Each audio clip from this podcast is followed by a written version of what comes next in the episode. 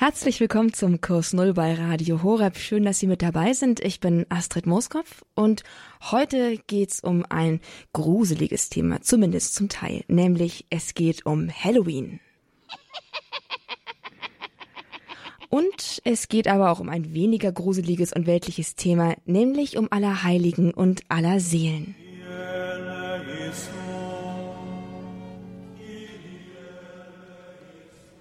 Vielleicht sind das die Klänge, die man so mit diesen beiden Festen oder mit diesen beiden Anlässen verbinden mag.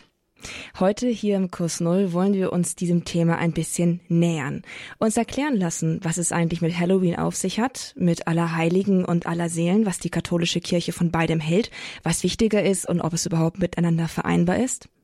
Und dazu freue ich mich hier in der Sendung Pater Martin Wolf von den Oblaten der unbefleckten Jungfrau Maria begrüßen zu dürfen. Er ist uns aus Rom zugeschaltet. Er ist der Pater und heute erklärt er uns den Zusammenhang oder einfach nur die Feste, die Anlässe Halloween, Allerheiligen und aller Seelen. Einen ganz herzlichen Gruß nach Rom. Hallo, Pater Wolf. Hallo und herzlich willkommen auch von Rom. Danke, dass Sie sich die Zeit nehmen, auch in Ihrem, naja, Alltag uns hier zwischendurch mal einen kleinen Grundkurs in Sachen katholisches Wissen äh, katholisches Wissen über die Feste und vielleicht auch über die Feste, die Katholiken nicht feiern. Ein Einlauf, wollte ich gerade sagen, einen Kurs zu geben, um es besser zu verstehen, was eigentlich an diesen drei Tagen passiert. Halloween wird am 31. Oktober, am Vorabend zu Allerheiligen gefeiert. Allerheiligen am 1. und Allerseelen am 2. November. Drei Feste, drei Anlässe, die irgendwie vielleicht miteinander im Zusammenhang stehen. Und da wollen wir doch heute mal etwas genauer nachfragen. Pater Wolf, es wird immer wieder so gesagt, man hört das immer so, vielleicht auch, vielleicht auch so von A Friend of a Friend Told Me mäßig, dass Halloween von der Kirche mit skeptischem Auge betrachtet wird. Ist Halloween etwas, was die Kirche eher kritisch sieht? Stimmt das? Oder, und wenn ja, warum? Naja, also Halloween gibt es ja in Europa erst seit den 90er Jahren. Davor war das eine große Geschichte in den USA sozusagen rübergeschwappt. Aber eigentlich ist Halloween ein Fest oder sagen wir mal ein, ein Tag oder eine Tradition ist vielleicht das bessere Wort, das eigentlich aus Europa stammt. Nun, ich kenne viele Freikirchler, manche fromme Katholiken auch, die das sehr skeptisch sind und das mit irgendwelchen bösen Hexen und so in Verbindung bringen, deshalb äh, komplett ablehnen. Naja, ich sag mal, die Tradition der Kirche ist da meistens so etwas anderes, nämlich, wie es Jesus schon sagt, nicht also alles genau prüfen und das Gute behalten. Und in dem Sinne würde ich sagen, eine katholische Antwort wäre einmal zu schauen, woher kommt das, was ist das, was können wir mitmachen? Oder wie können wir etwas verändern? Und was können wir als Katholiken vielleicht hm, eher so in eine Schublade stecken, wo wir sagen, nichts für uns. Also mal wieder ganz gut katholisch, keine Pauschallösung, sondern et et und differenziert betrachten. Ja, das wollen wir dann mal zusammen tun. Also Halloween, da geht's um Hexenkostüme, Fratzenkürbisse und allerlei gruseliges Zeug.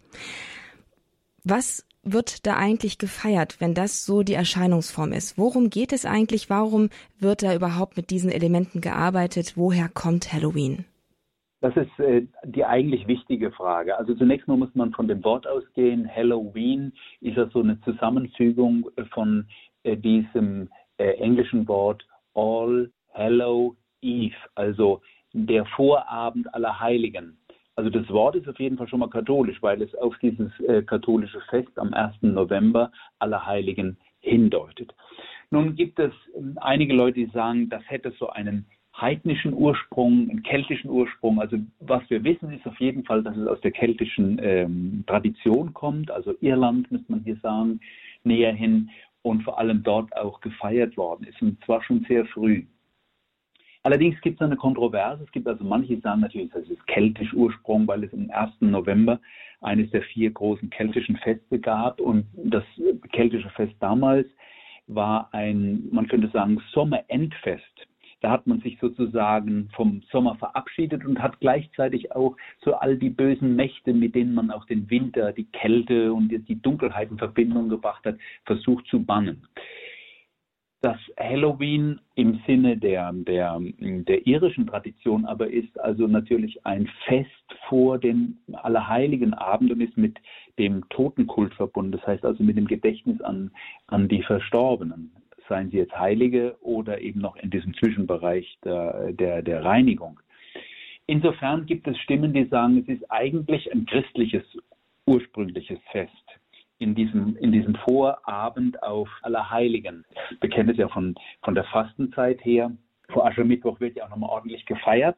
Das ist dann bei uns der Karneval und so könnte man sich das vielleicht auch vorstellen. Ich glaube, dass das die wahrscheinlichere Variante ist.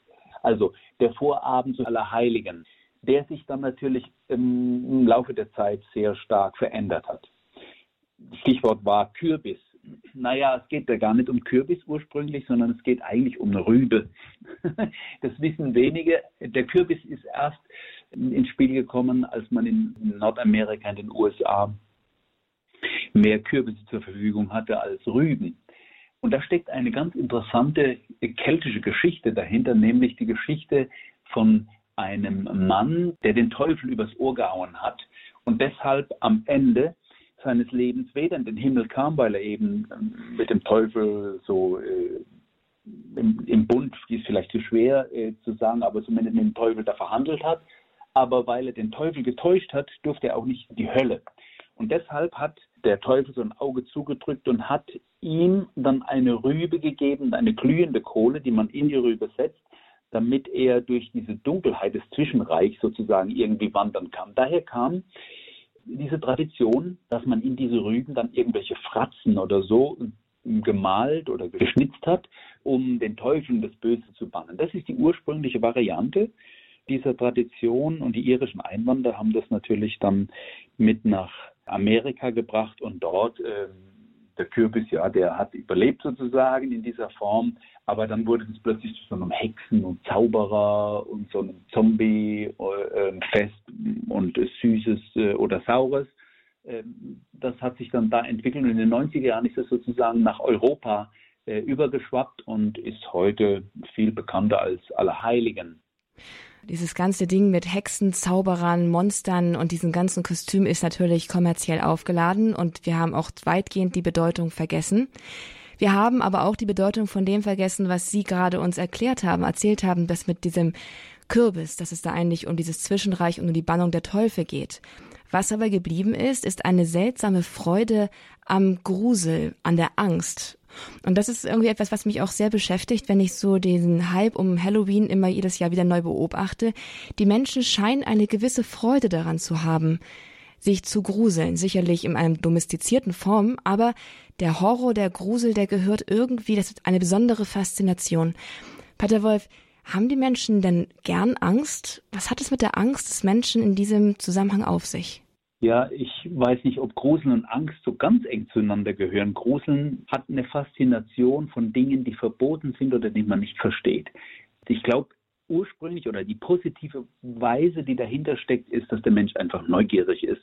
Neugierig auf Dinge, die er nicht versteht oder die Dinge, die er gern verstehen würde. Und da gehört natürlich alles, was so mit Tod, Sterben und so dazu gehört, äh, immer auch dazu, aber auch mit den, mit den Mächten, die sozusagen unser Leben manchmal auch negativ bestimmen. Insofern gibt es im Menschen tatsächlich so, so, so eine Lust am, am, am Schaurigen, die auch im katholischen Bereich bedient wird. Ne? Also es gibt hier zum Beispiel in Rom die Kapuzinergruft, in der also ganz viele Knochen von Verstorbenen schön angeordnet sind und die kann man sich anschauen. Da, da ist auch so ein bisschen Grusel dabei.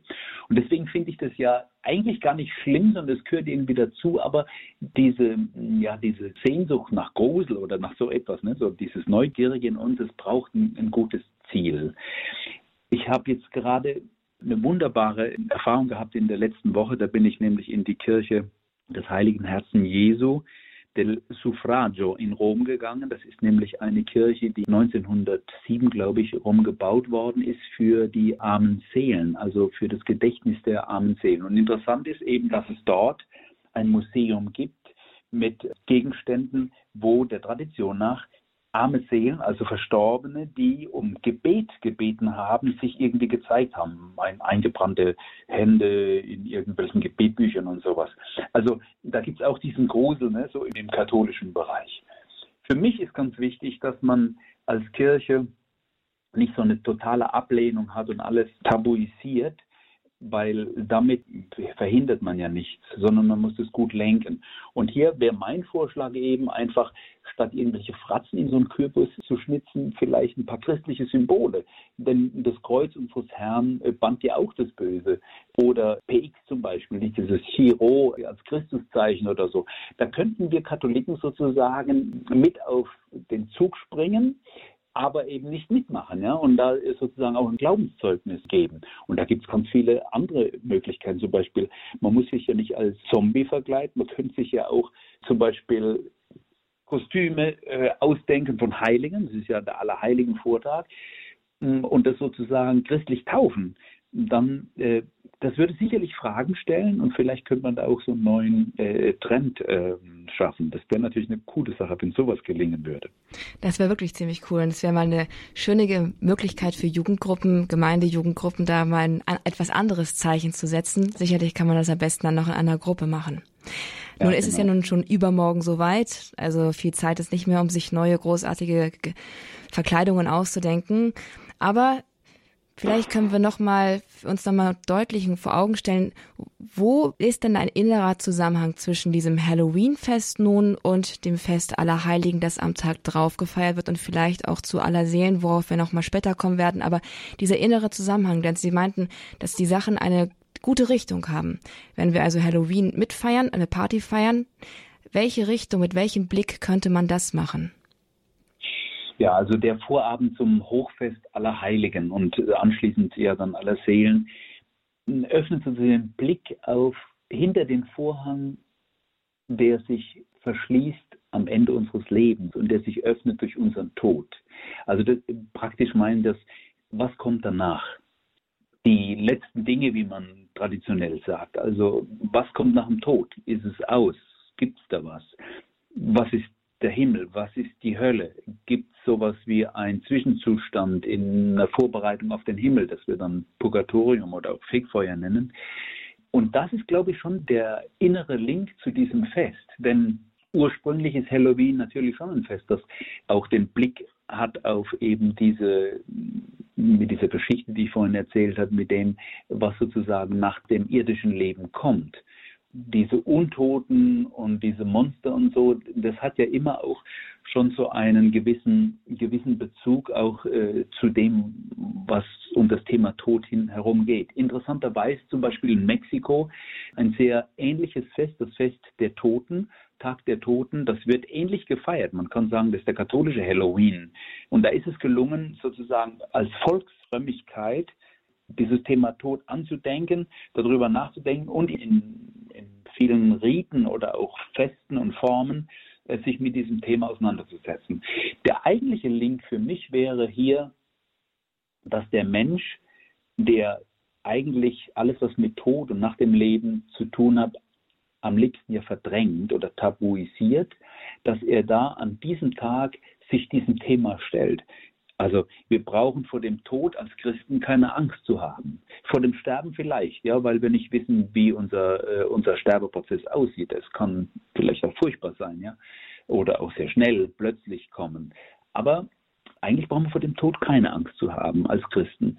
Und da kann so ein Fest natürlich dann schon auch helfen, sich sag mal, in einer spielerischen Art und Weise auch für, für Kinder und für Jugendliche ähm, mit diesem Thema auseinanderzusetzen. Und auch eine Abgrenzung zu dem, was Christen äh, überhaupt Gläubige nicht machen, nämlich ähm, Spiritismus, ne? also mit Toten reden äh, oder Toten beschwören. Das ist ja, das ist tatsächlich ein No-Go. Ne? Also da können wir sicher nicht mitmachen. Das ist ein absolutes Tabu für uns. Aber sich mit diesen Fragen zu beschäftigen. Das halte ich für, für notwendig. Und das ist etwas, was sowohl für fromme, christliche, glaubende Menschen als wie auch für, für säkulare, nichtgläubige Menschen immer ein Thema sein wird und auch immer interessant. Auf jeden Fall. Was kommt danach? Das Leben nach dem Tod. Darauf werfen wir gleich einen Blick nämlich darauf, was für eine Antwort die Kirche darauf gibt. Wir sprechen hier mit Pater Martin Wolf von den Oblaten der unbefleckten Jungfrau Maria im Kurs Null bei Radio Horeb. Unser Thema ist heute Halloween, aller Heiligen und aller Seelen. Ein Zusammenhang? Fragezeichen. Ja, sicher. Aber in welcher Weise? Gläserrücken absolut tabu, aber den Blick auf, die, auf, das Leben nach dem Tod oder auf das, was nach dem Tod kommt, zu richten und das auch zuzulassen, dass es einen irgendwie zieht, sich damit auseinanderzusetzen, das ist auf jeden Fall erlaubt und auch eine gute Sache, sagt Pater Wolf. Wir hören ihn gleich weiter, wir befragen ihn gleich weiter, nämlich dann zu Allerheiligen und zu Allerseelen, den Festen der katholischen Kirche, die vielleicht etwas weniger populär sind, aber doch weit mehr zu bieten haben. Also dranbleiben hier im Kurs Null bei Radio Horeb. Schön, dass Sie mit dabei sind. Ich bin Astrid Mooskopf.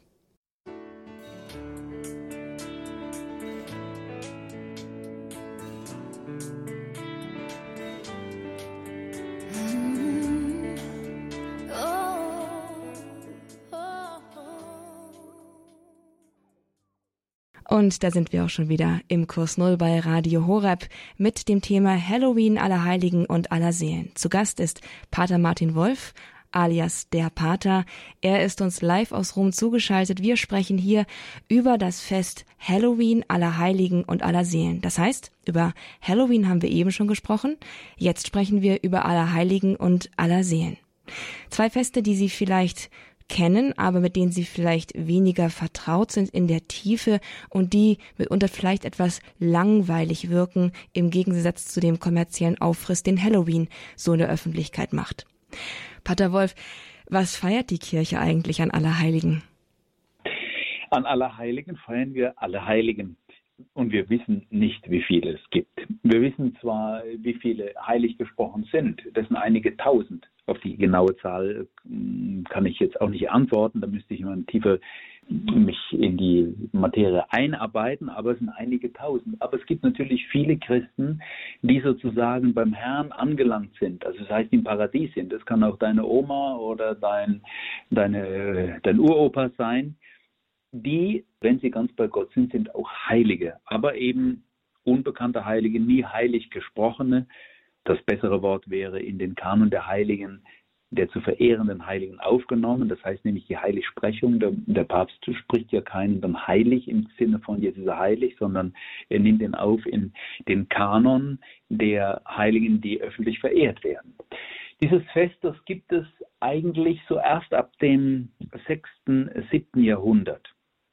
Damals hat man äh, in Rom das Pantheon, das ist also ein, ein Tempel, der allen Göttern in Rom geweiht war. Es ist das einzige antike Baudenkmal, das bis heute komplett noch dasteht.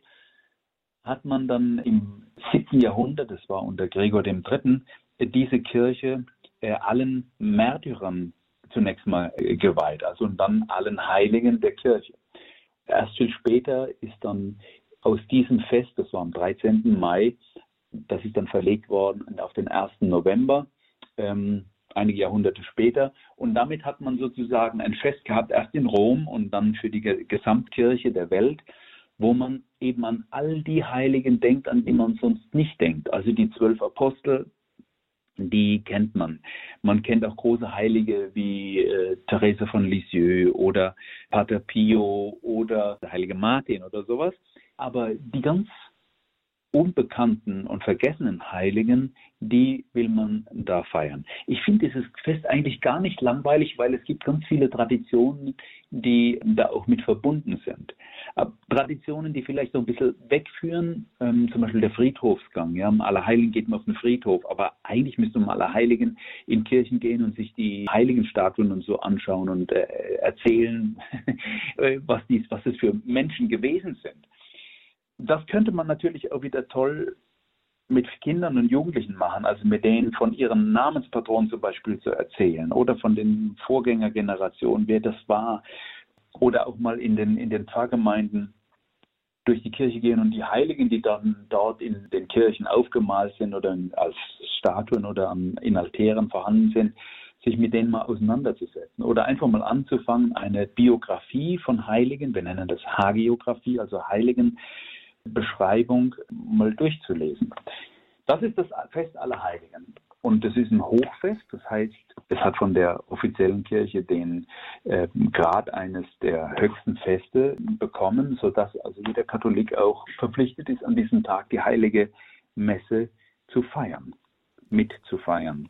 Und deswegen ist eine der wichtigsten Traditionen eben überhaupt erstmal da in die Kirche zu gehen. Vielleicht dann auch mal, das wäre auch mal was Neues, zu Hause in der Familie mal die Heiligen, die für eine Familie wichtig sind, mal zusammenzustellen, wie so eine Art Allerheiligen. Litanei oder eine Familienlitanei von Heiligen und die einfach mal mit anzurufen. Das ist ja so eine große Gebetsgemeinschaft. Denn die Heiligen zeigen uns ja, dass unser Ziel nicht hier auf der Erde ist. Wir sind hier sozusagen auf Erden und im Trainingscamp, äh, damit wir uns fit machen für das, was danach kommt. Denn unser Ziel ist, ganz bei Gott zu sein. Also im Paradies, im Himmel, egal wie man die, diesen Zustand benennt. Darum geht es letztlich. Also im Blick zu haben, es ist möglich, dass die, die Jesus folgen, auch in die Vollendung kommen. Das Christentum ist nicht eine Utopie, die man nicht leben kann, sondern sie ist lebbar und sie wurde von vielen, vielen Tausenden, Hunderttausenden, ja Millionen Menschen gelebt auf je verschiedene Weise. Deswegen sind diese Lebensbeschreibungen von Heiligen immer inspirierend auch für das eigene Leben. Es gibt natürlich Heilige, die kann man bewundern, aber die muss man nicht nachahmen. Ne? Aber es gibt immer das ein oder andere, wo man sagt, ja, das ist vielleicht auch ein Gedanke für mich, so zu leben. Wie eine Mutter Teresa zum Beispiel, keine Angst zu haben vor denen, die, die auf der Straße sind und, äh, und sich um die zu kümmern zum Beispiel. Darum geht es, also den Blick zu haben, es geht auf die Vollendung und wir haben sozusagen alle diese Möglichkeit, äh, in den Himmel zu kommen, ganz bei Gott zu sein. Dieses Fest ist sozusagen etwas, was uns den Blick weitet, die Tür öffnet in, die, in das Jenseits, in die Transzendenz, also in, in den Bereich, in dem Gott eben von uns als Menschen so geschaut werden kann, wie er ist, wie es in, in, der Heiligen Schrift heißt.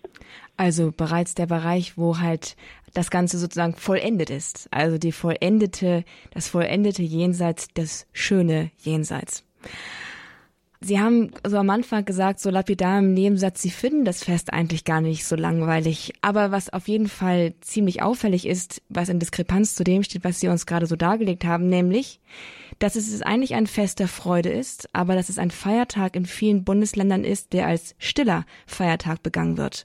Ein stiller Feiertag ist zum Beispiel auch der Karfreitag und der ist ja zweifellos kein Fest in dem Sinne, also kein, kein Feierfest. Aber Allerheiligen scheint mir nicht in die Kategorie eines Karfreitags zu fallen, sondern eigentlich ein ziemlich guter Partyanlass. Das stimmt. Und hier haben wir natürlich auch ein bisschen die Last des Erbes äh, des Protestantismus zu tragen. Denn im November, das ist ja in unserer deutschen Kultur ein, ein, ein Totenmonat, da fallen so viele Gedenktage hinein, nicht nur kirchliche, sondern auch staatliche, ne? der Totensonntag, äh, Volkstrauertag, all diese Dinge und eben auch Allerseelen. Und das ist tatsächlich so im November, vor allem im nordischen Bereich, ist ja schon so der Monat, in dem man schon den Winter schon spürt. Also wo es kalt wird, auch ekliges Wetter und so, wo die Natur abstirbt. Deswegen hat er diese Atmosphäre eines ein bisschen drückenden, zurückhaltenden, nachdenklichen Monats. Und daher kommt es natürlich. Aber alle Heiligen, eigentlich ist, ist ein Fest der Freude und wenn man in, in katholische Barockkirchen geht und mal einfach in die, in die Kuppeln oder an die Decken schaut, äh, die sind meistens mit Hunderten von Heiligen bemalt, die da im Himmel sind. Und das ist ja unglaublich, was da abgeht. Das ist, das ist eine richtige Party. Also da ist alles, was die Welt uns heute bieten kann, ist da ist da nichts dagegen. Da geht es richtig ab. Da ist ein Lightshow, da ist, da gibt es alles, was man sich äh, wünschen kann. Und ähm, das ist so dieser Blick. Und ich finde das eigentlich, und es wird vielleicht auch vergessen, aber ich finde das eigentlich wichtig, dass dieser Monat, der dann in unseren äh, Blick auf die Toten und so äh, fällt, dass man den beginnt zunächst mal mit dem Blick auf das, was am Ende als Erfüllung ist und nicht das, was sozusagen schwer ist. Also nicht den Blick auf, das, auf den Tod, sondern der Blick auf das, was dahinter steckt. Das finde ich eigentlich gut. Also mit dieser Hoffnung dann kann man auch den Blick, auch ohne Angst, diesen Blick wagen auf das, was wir dann mit Tod und Sterben und so verbinden. Und der Allerseelentag, der ja nach Allerheiligen kommt, ist kein Hochfest. Ähm, das ist auch der Tag danach. Äh, also es beginnt positiv, ja, und dann geht zur Realität, mhm. ähm, der man sich auch stellen kann. Aber mit dem Blick auf die Heiligen, auf die Vollendung, glaube ich, ist das pädagogisch vielleicht sogar eine ganz coole Sache. Ne? Also zuerst auf das Gute schauen, bevor man sich dann ähm, mit schwierigen Themen beschäftigt. Ein Umstand, der ja oft vergessen wird, dass die Kirche, dass die katholische Kirche eigentlich ein ziemlich gutes pädagogisches Händchen hat, um Inhalte zu vermitteln. Man muss nur wissen, um welche Inhalte es sich handelt, damit man verstehen kann, wo die Pädagogik da drin liegt. Und die können wir ja jetzt mal entdecken. Schön, dass Sie uns darauf hinweisen. Aller Seelen, der Tag drauf. Das ist nämlich der 2. November. Das ist kein Feiertag. Da gehen wir alle ganz normal zur Arbeit. Was wird denn da bedacht und wessen wird da gedacht in der Kirche? Ja, hier sind wir bei einem, glaube ich, ganz wichtigen Thema, denn die Frage, die dahinter steckt, auch hinter dieser Sehnsucht etwas für die Verstorbenen tun zu wollen, ist nämlich die Erfahrung, dass mit dem Tod eines geliebten Menschen er uns nicht nur aus dem Blick gerissen ist, sondern auch aus unserer Verfügung. Das heißt, wir können einem Sterbenden natürlich die Hand halten, ja, äh, Wasser reichen, vielleicht Medizin äh, geben, damit äh, er keine Schmerzen hat. Aber wenn die Seele sozusagen aus dem Leib gewichen ist, ja, dann haben wir leere Hände. Wir wissen nicht genau, was wir tun. Und da gibt es natürlich die Sehnsucht in jedem Menschen, ich würde sagen, übers Christentum hinaus, irgendwie diesen Verstorbenen ja irgendwie zu helfen, ja, irgendwie mit denen verbunden zu bleiben. Nicht umsonst hat man in diesen äh, Religionen, die wir sozusagen Naturreligionen nennen, oft auch äh, solchen Ahnenkult, wo es genau darum geht, wo man denen etwas, also diesen Toten etwas mitbringt. Im römischen Bereich, also in der Antike, war es so, dass man am Tag des Todes der Verstorbenen sich zu einem kleinen Picknick auf dem Grab getroffen hat und man hatte dann äh, so ein Loch in, in einer Marmorplatte gehabt, wo man dem Toten, also ins Grab hinein, sagen, mal einen Schluck Wein und so weiterreichen konnte. Die Hochreligionen haben natürlich verstanden, also dass so ein Schluck Wein äh, den Knochen da unten jetzt nicht wirklich weiterhilft, ja. Oder all das, was man den Pharaonen in die Gräber gelegt hat, das ist jetzt nicht etwas, wo sie tatsächlich irgendwie Hilfe bekommen. Aber es ist die Sehnsucht des Menschen, darüber hinaus irgendwie hilfreich zu sein. Und hier geschieht natürlich einmal mit der Lehre Jesu, mit seinem Tod und seiner Auferstehung, etwas, was das Christentum dann im Laufe der Zeit in eine gute Form gebracht hat, nämlich das Gebet für die Verstorbenen. Das heißt, wenn ein Mensch stirbt, ein Christ stirbt, ich sag's mal ein bisschen platt, ne, der kommt in die Hölle, dann können wir natürlich nichts mehr machen. Ne? Wenn du für den betest, Hölle ist endgültig. Wenn er in den Himmel kommt, da braucht er unser Gebet und unsere Hilfe nicht. Aber kein Mensch, der stirbt, ist ja super heilig oder äh, nur ganz wenige vielleicht so super äh, gruselig und böse, dass sie sofort äh, irgendwo in die Hölle kommen. Die meisten Menschen sind ja so dazwischen. Ne? Also wir kennen uns ja selbst. Ne? Es gibt tolle äh, Momente an uns, aber es gibt vielleicht auch was, wo man sagt, oh, das ist nicht so toll. Und in der Vorstellung der Kirche gibt es dann eben diesen Zwischenbereich, und wir sprechen hier von Purgatorium, im Deutschen spricht man von Fegfeuer, dieses Bild mit dem Feuer wird heute nicht mehr wirklich verstanden. Denn das Fegfeuer ist sozusagen ein Zustand, ist auch kein Ort, ist ein Zustand, wo eben diese Seele, die noch nicht bereit ist für den Himmel, für die Anschauung Gottes, denn bei Gott kann man nur ganz rein sein, äh, sozusagen gereinigt wird. Erstens, das Fegfeuer hat nur einen Ausgang und der ist nach oben, das heißt also in den Himmel.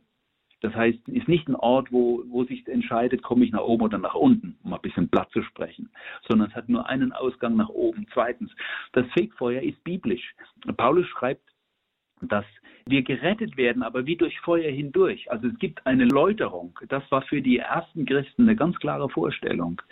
Und in diesem Bereich können wir als lebende Christen auf der Erde, diesen lebenden Christen, die verstorben sind, das, die, sind, die sind ja trotzdem lebendig, wie die Heiligen auch lebendig sind bei Gott, denen können wir durch unser Gebet sozusagen helfen.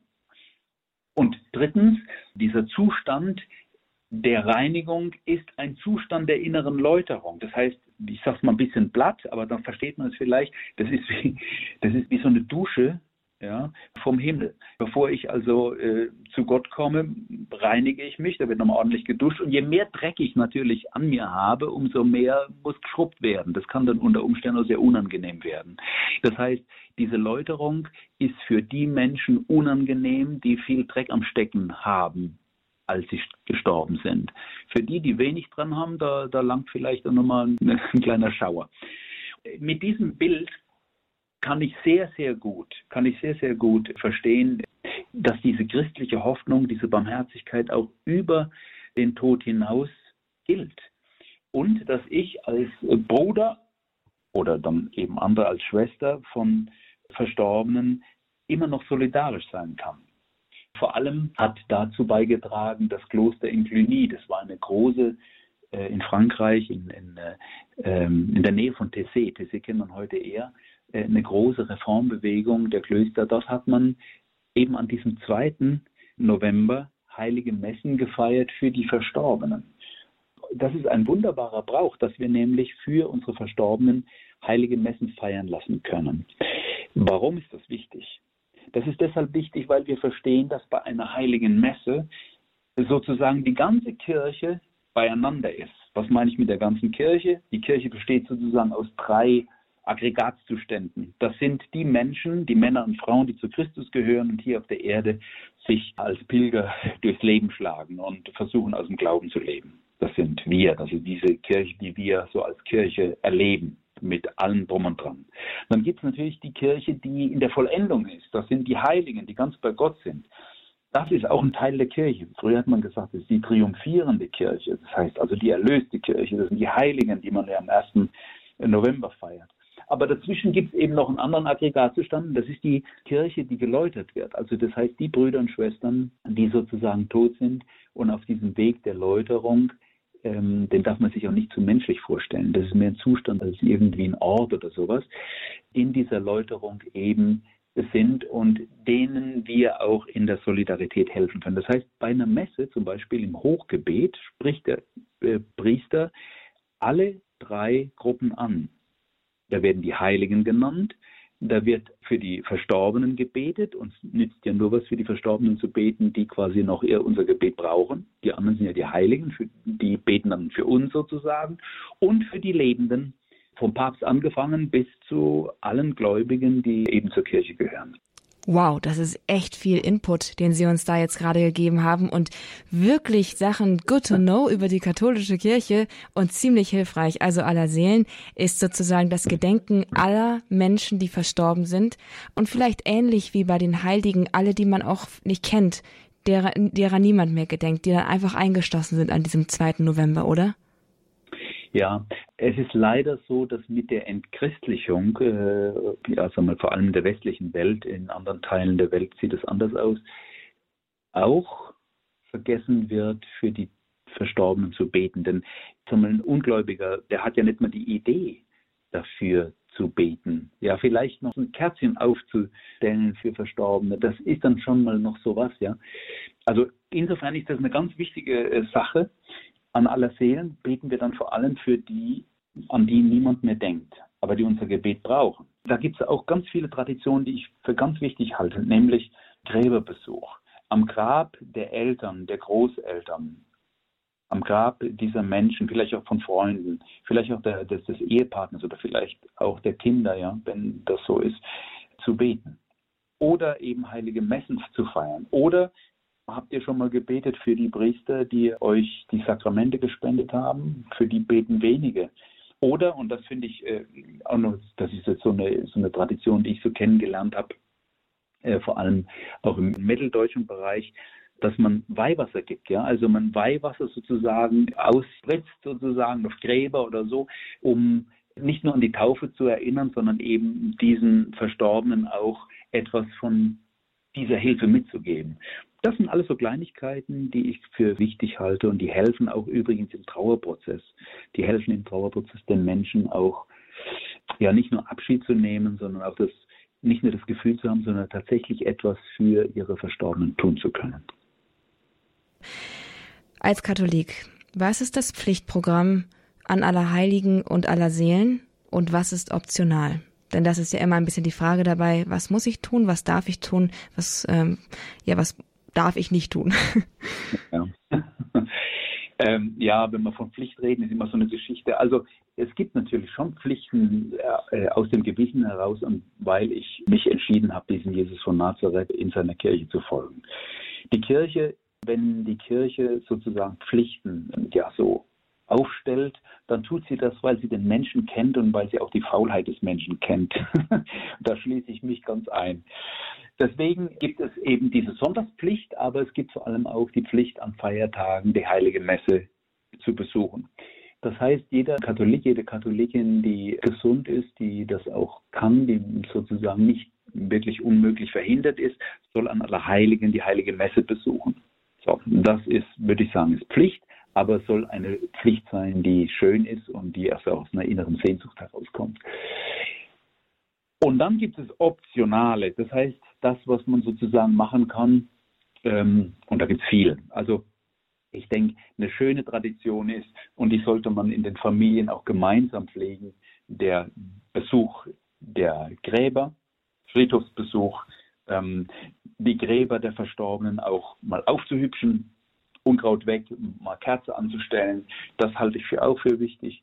Aber auch in die Kirchen zu gehen, mal Kerzen anzustecken, vielleicht auch an die Menschen zu denken, ähm, die verstorben sind. Ich kenne viele Katholikinnen und Katholiken, die so Sterbezettel haben von Freunden, von Familienangehörigen, die sie in ihr Gebetbuch tun und das einfach mal durchblättern und sagen, ach guck mal hier den, da habe ich auch schon immer lang dran gedacht. Ähm, und das einfach mal so durchschauen und an die, an die Toten zu denken, vielleicht ein kleines Gebet nach oben.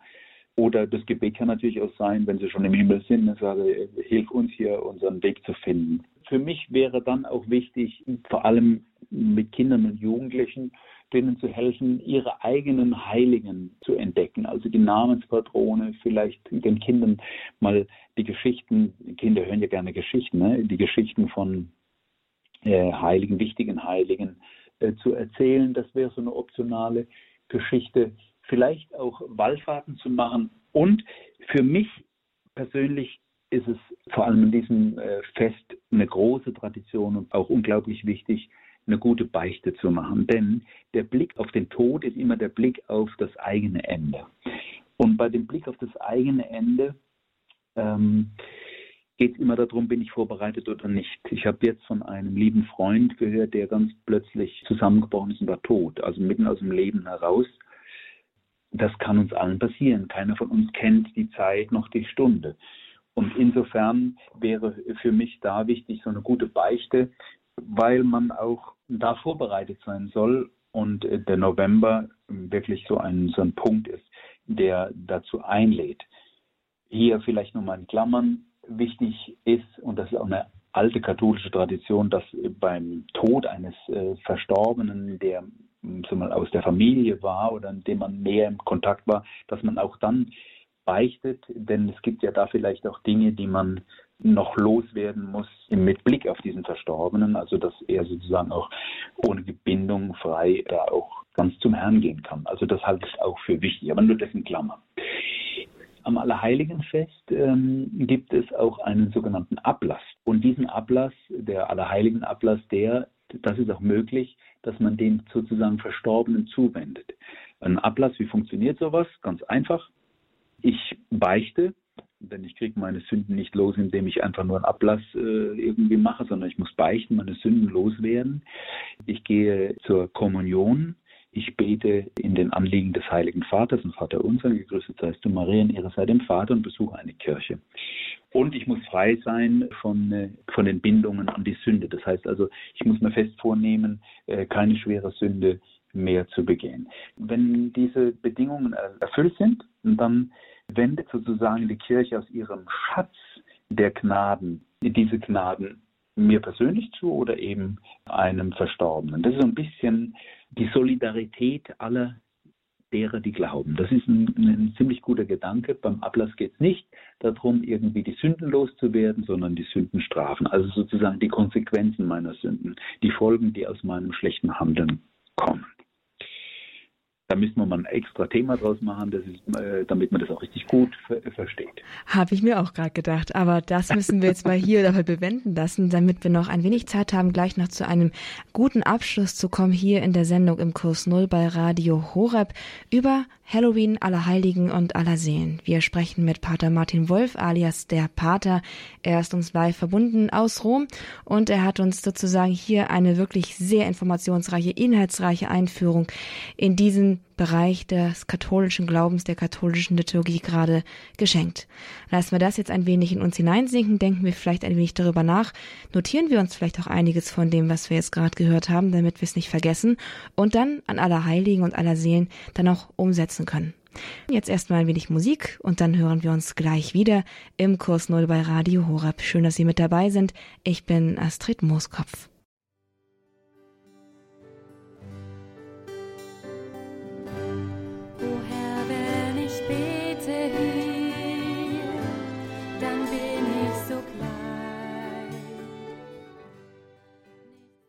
Halloween, Allerheiligen und Allerseelen. Der Pater erklärt uns diese Feste, ganz besonders Allerheiligen und Allerseelen, diese katholischen Feste, die doch weitgehend unverstanden bleiben und irgendwie in den trüben Frühnovember fallen. Wir haben gerade eine ganz neue Perspektive darauf geschenkt bekommen, eine sehr lichtvolle und eine sehr einladende, die wir auch in praktischen Bräuchen umsetzen können. Empfehlungen haben wir hier heute genug bekommen von Pater Martin Wolf uns zugeschaltet aus Rom und wir machen jetzt hier weiter und ich freue mich, dass Sie jetzt auch wieder mit dabei sind. Schön, dass Sie eingeschaltet haben und dran geblieben sind. Pater Wolf, wir müssen uns sputen. Wir haben nicht mehr so viel Zeit. Eine wichtige Frage habe ich noch im Ärmel und zwar, welche Botschaft haben jetzt aller Heiligen und aller Seelen für uns, für uns heutige? Was will die Kirche den Menschen sagen mit diesen Festen, mit diesen Gedenktagen? Also es sind vor allem drei Dinge. Erstens, das Leben endet. Und das Leben, so wie ich es geführt habe, hat Konsequenzen für das Jenseits. Das heißt, ich muss Verantwortung übernehmen für das, was ich getan oder nicht getan habe. Das ist der erste Punkt. Diese beiden Feste zeigen uns, dass das Leben kein Kinderspiel ist, sondern dass es tatsächlich um Tod oder Leben geht. Das ist das Erste. Das Zweite, mit dem Fest aller Heiligen bekommen wir die eigentliche Perspektive für unsere Zukunft nach dem Leben. Das ist, wir erwarten als glaubende Menschen die Erfüllung unseres Daseins im Himmel bei Gott, dass wir Gott schauen, wie er ist, so wie es heißt. Also das heißt, dass wir ganz bei Gott sind und kein Schmerz, kein Leid uns jemals mehr berühren und wir mit allen Menschen in einer guten Verbindung sind und uns in Ewigkeit, das heißt nicht ewig lang, sondern also ohne Zeit und ganz ohne irgendwelche Grenzen mit Gott und den anderen Menschen ähm, in einer Fülle und einer Harmonie befinden. Und das Dritte ist, das, ist, das zeigt das Fest äh, der aller Seelen, wo wir vor allem für die Verstorbenen beten, ist der Glaube, dass der Mensch, die Seele des Menschen über den Tod hinaus lebt und eben nicht mit dem Tod stirbt, wie das manche Sekten ähm, so in ihren Vorstellungen haben, sondern dass diese Seele sozusagen eine ursprüngliche Unsterblichkeit hat. Es gibt zwar den zweiten Tod, also das wäre dann der, wenn die Seele dann in die Verdammnis kommt, aber die Seele als, als solches hat eine äh, Unsterblichkeit. Und dass wir diesen Seelen sozusagen immer noch verbunden sind in unserem Glauben an Jesus Christus. In Gott sind wir mit diesen Seelen verbunden. Das heißt, die Heiligen können für uns Fürbitter sein, beten für uns am Thron Gottes, so wie wir Christen hier untereinander auch füreinander beten. Und das Zweite, wir beten für die Verstorbenen, die sozusagen auf dem Weg der Reinigung sind und zeigen so unsere christliche Solidarität. Das ist urbiblisch, das ist urchristlich und das ist etwas vor allem, was den Menschen Hoffnung gibt.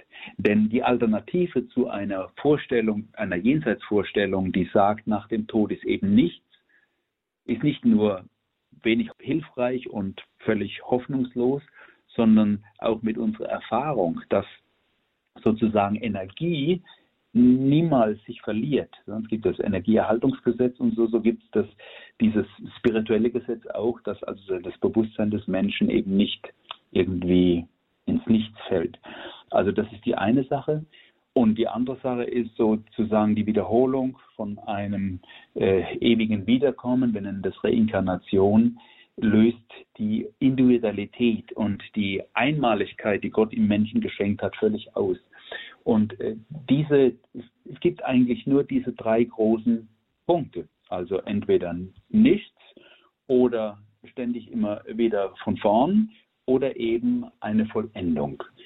Und äh, hier zeigt sich äh, für mich vor allem etwas, dass diese christliche Vorstellung dessen, was nach dem Tod kommt und was, woran uns eben diese Feste auch erinnern, vielleicht auch so ein bisschen Halloween uns daran erinnern kann, zeigt, ähm, dass das die, der, der vernünftigste und vielleicht auch der nachhaltigste und menschlichste äh, Weg ist, über diese Punkte zu sprechen und auch damit zu leben damit zu leben. Gutes Stichwort.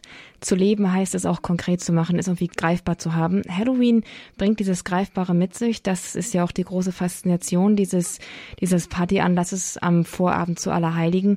Sie haben schon im Laufe der Sendung so ganz viele coole Ideen beigebracht, wie man denn mit konkreten und auch sozusagen christlich getauften neuen Bräuchen aller Heiligen und aller Seelen für sich greifbar und konkret machen kann. Mögen Sie vielleicht davon so zwei, drei Sachen nochmal herausgreifen, irgendwie einfach nochmal an den Schluss stellen, Impulse für ein lebendiges Allerheiligen und aller Seelen jetzt dann über übermorgen und über über übermorgen?